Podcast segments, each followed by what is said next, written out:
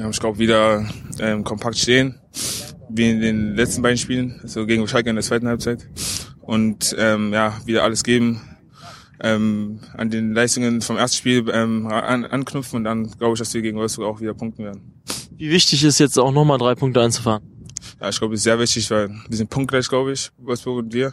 Und dass wir den Abstand vergrößern, das wäre schon enorm wichtig für uns und wir wollen auch wieder weiter nach vorne schauen in der oberen Tabellenhälfte. Zum anderen ist ja auch mal wieder ein Wiedersehen mit unserem alten Kollegen John. Hast du schon Kontakt aufgenommen oder? Nee, noch nicht. Ähm, wir haben eine Gruppe, da schreiben wir ab und zu. Aber ich habe mir jetzt noch nicht geschrieben, aber kann ich was gefasst machen. Sehr gut, danke dir, John.